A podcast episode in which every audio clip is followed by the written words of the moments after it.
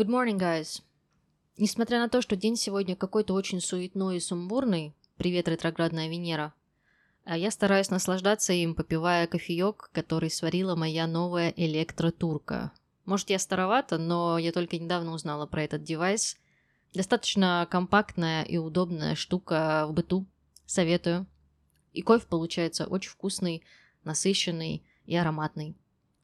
Слово сегодняшнего выпуска – suitable.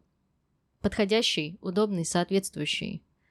Это слово я выбрала, потому что сегодня мы будем говорить о формах обучения и разбирать, какая из них является the most suitable именно для вас.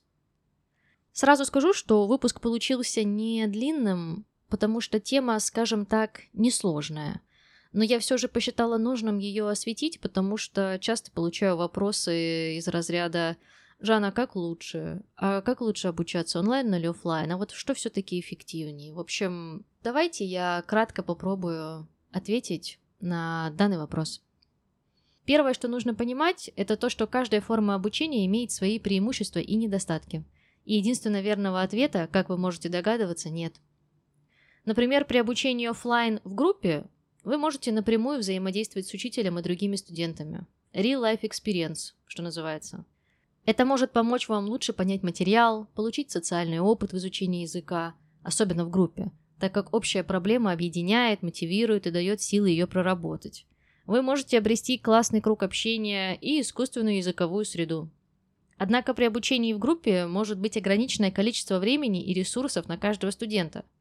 Да и энергетически или психологически, называйте как хотите, группа или учитель могут вам не подойти. Добираться может быть проблематично, вы можете быть уставшим за день и всякие бытовые минусы данной формы обучения.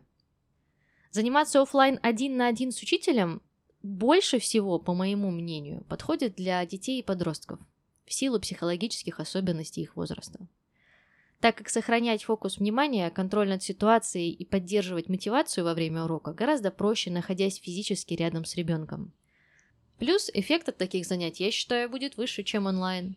Можете гнать меня мокрыми тряпками, но с опытом я пришла именно к такому выводу. Оффлайн занятия больше подходят для детей и подростков. Все индивидуально, конечно, но в целом я склоняюсь именно к такому выбору. Теперь про онлайн обучение.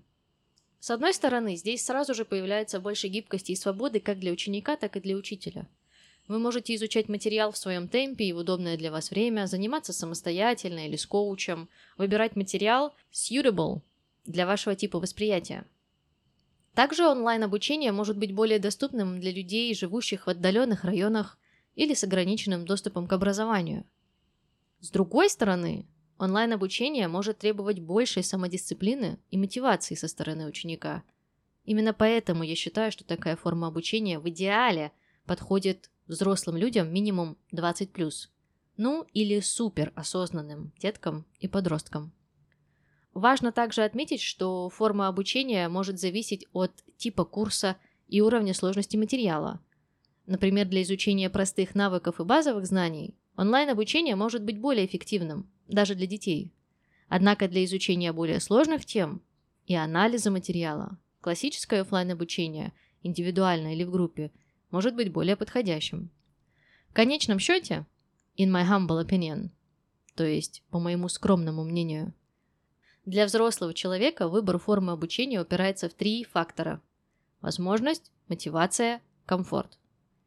Выбор формы обучения зависит от финансовых социальных возможностей, психологических особенностей и уровня мотивации. Каждая форма обучения имеет свои преимущества и недостатки. So you need to choose the one that is the most suitable for you personally.